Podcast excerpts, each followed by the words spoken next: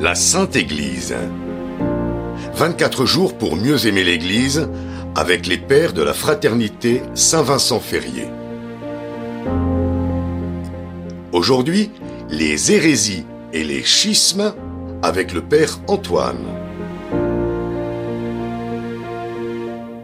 Dans l'Évangile selon Saint Luc, Simon-Pierre et ses compagnons, obéissant à l'indication de Jésus, font une pêche miraculeuse. Le texte de l'Évangile dit qu'ils capturèrent une grande multitude de poissons et leurs filets se rompaient. Ces poissons symbolisent la multitude d'hommes que les apôtres amèneront dans l'Église. Et les filets qui se rompent préfigurent les schismes et les hérésies qui devaient se produire dans l'histoire et qui viendraient déchirer le peuple chrétien. Voici ce dont je vais vous parler. L'hérésie et le schisme sont des péchés contre la foi et l'unité de l'Église.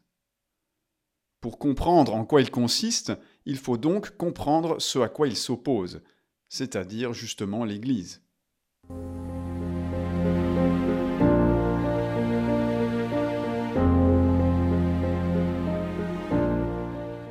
On peut décrire succinctement l'Église comme la société de tous les chrétiens fondée par Jésus-Christ et dirigée par le pape et les évêques. L'Église est composée de deux éléments indissociables. Un élément visible et un élément invisible. L'élément visible de l'Église, qui fait d'elle une société bien identifiable, c'est l'unité de ses membres, unis visiblement par trois liens. Un même baptême, la profession de la foi catholique, la soumission à l'autorité de l'Église.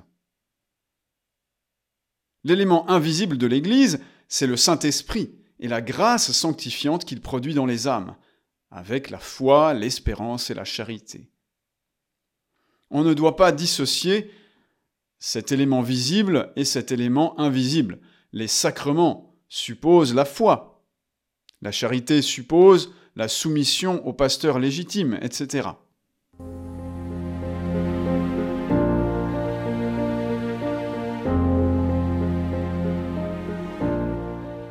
Comme nous venons de le voir, appartenir visiblement à l'Église suppose trois conditions. Le baptême, professer la foi, être soumis au pasteur légitime dans son domaine de compétence.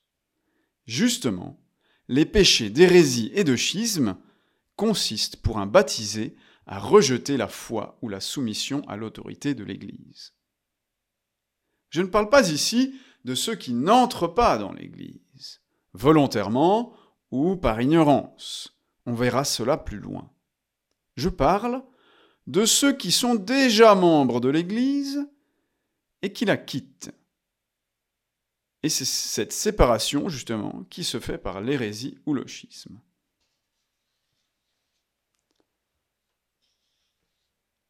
Le Code de droit canonique appelle hérésie, je cite, la négation obstinée après la réception du baptême d'une vérité qui doit être crue de foi divine et catholique, ou le doute obstiné sur cette vérité. Apostasie, le rejet total de la foi chrétienne. L'apostat rejette la foi tout entière. L'hérétique n'en rejette qu'une partie. D'ailleurs, hérésie en grec signifie choix, on choisit, on fait son marché parmi les vérités à croire. En pratique, apostasie et hérésie reviennent au même, car il suffit de refuser un seul article de foi pour perdre la foi. Certes, l'hérétique conserve des convictions religieuses, mais ce sont des croyances purement humaines. Il n'a plus la vertu surnaturelle de foi, ni la grâce. Et il lui manque cette force divine qui permettent à l'intelligence d'adhérer surnaturellement au mystère révélé par Dieu. Voilà pourquoi l'hérétique, après avoir nié une vérité de foi, abandonne souvent les dogmes chrétiens les uns après les autres. Quant au schisme, le Code de droit canonique le définit comme le refus de soumission au pontife suprême ou de communion avec les membres de l'Église qui lui sont soumis. Ceux qui commettent le péché de schisme quittent l'Église, contrairement aux personnes excommuniées, qui, elles, restent membres de l'Église malgré la peine qu'elles ont reçue. Les schismatiques, se séparant de l'Église, perdent la charité, mais pas la foi. Cependant, l'histoire montre que souvent l'hérésie suit le schisme. Le roi d'Angleterre, Henri VIII, voulut rendre l'Église d'Angleterre autonome de Rome. Au début, l'Église anglicane garda la liturgie et le credo traditionnel, mais bientôt elle adopta des hérésies. Le plus grand des schismes fut celui par lequel l'Église orientale se sépara de Rome. Les orientaux séparés ont gardé une foi à peu près intègre, des sacrements valides, des prêtres et évêques validement ordonnés, une liturgie traditionnelle. Mais la discipline a fléchi. Par exemple, ils ont autorisé le divorce.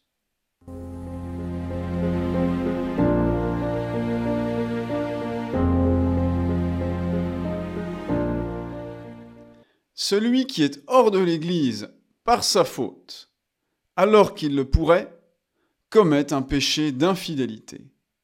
Il se prive du salut et sera damné s'il ne se convertit pas. C'est cela que signifie l'adage hors de l'Église, point de salut. Mais si quelqu'un n'appartient pas de façon visible à l'Église, sans faute de sa part, parce qu'il n'a pas eu connaissance du baptême, parce qu'il n'a pas eu connaissance de la doctrine catholique, il pourra être rattaché à l'Église s'il est en état de grâce et qu'il aime Dieu plus que tout. Il y est attaché d'une façon invisible. Cet état de grâce suppose trois conditions. Cette personne croit que Dieu existe, que Dieu récompense le bien et punit le mal. Cette personne a donc une vraie foi, bien que rudimentaire. Deuxièmement, cette personne observe ce qu'elle ne peut pas ignorer de la loi de Dieu, la loi naturelle ou les commandements. Par exemple, de ne pas voler, aider son prochain dans la nécessité. Troisièmement, cette personne serait prête à accepter la foi catholique, les sacrements, la hiérarchie, si elle les connaissait. C'est ce qu'on appelle le baptême de désir puisque cette personne est en état de grâce, elle appartient invisiblement à l'Église et est donc sauvée par l'Église. Il n'y a donc aucun salut en dehors de l'Église. Même dans ce cas limite, il reste d'ailleurs un lien avec l'élément visible de l'Église. Car si cette personne connaissait les éléments extérieurs et visibles de l'Église, la doctrine, les sacrements, la hiérarchie, elle serait prête à les accepter. Nous l'avons dit.